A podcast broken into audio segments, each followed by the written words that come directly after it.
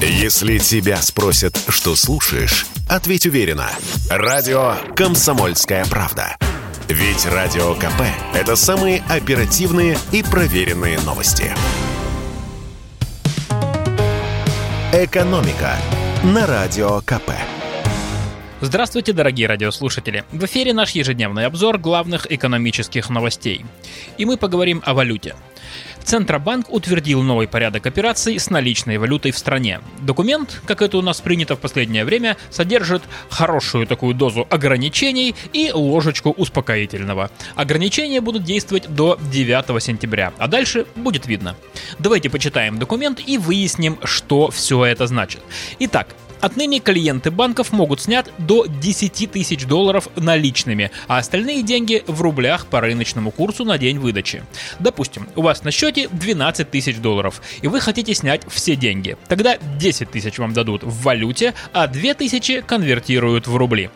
Здесь, конечно, не очень понятно, это в день 10 тысяч, в месяц или вообще. Судя по тому, что Центробанк не уточняет, то пока будем считать, что вообще, то есть до 9 сентября. Хотя старое правило «нет ничего более постоянного, чем временное» еще никто, к сожалению, не отменял.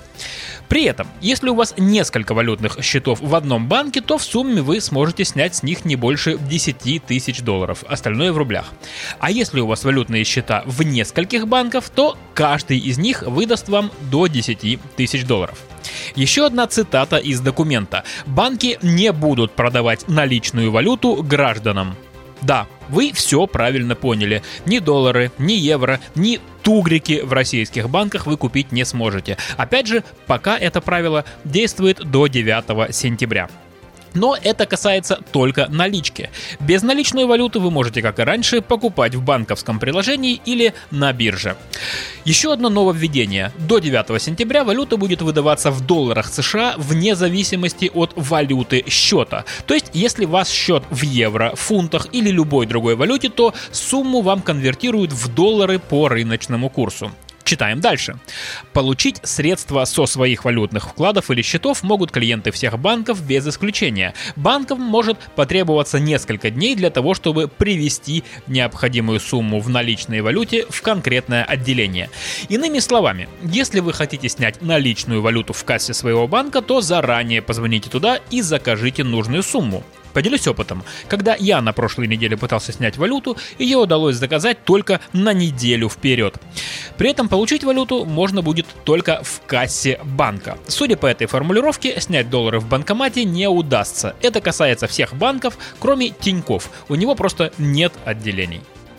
Также Центробанк сообщает, что россияне могут продолжать хранить деньги на валютных вкладах или счетах. Все средства сохранены, условия по вкладу или счету не меняются. Это означает, что с валютой на ваших счетах и депозитах ничего не будет. Их не станут пересчитывать в доллары, процентная ставка не поменяется и пополнять вы их тоже сможете без проблем.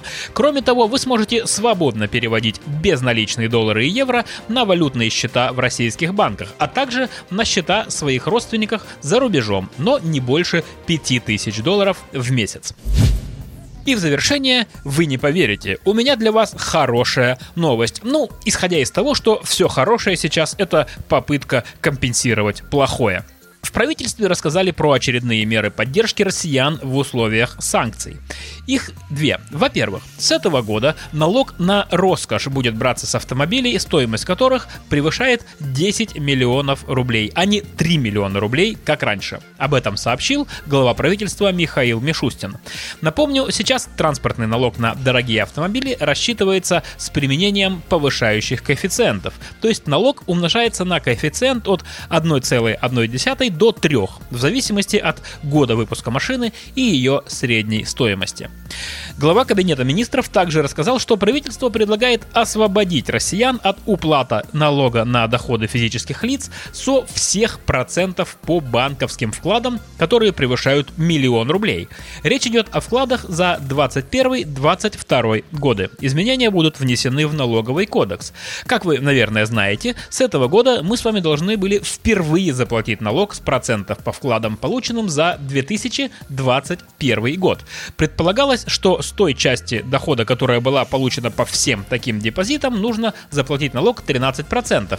При этом не имело значения, размещены деньги в одном банке или в нескольких. Не облагался налогом лишь доход по вкладам, не превышающий 42,5 тысячи рублей. А в начале нынешнего года необлагаемый минимум вырос до 85 тысяч рублей. Это для доходов, полученных в 2022 году. Если тебя спросят, что слушаешь, ответь уверенно. Радио «Комсомольская правда». Ведь Радио КП – это самая топовая информация о потребительском рынке, инвестициях и экономических трендах.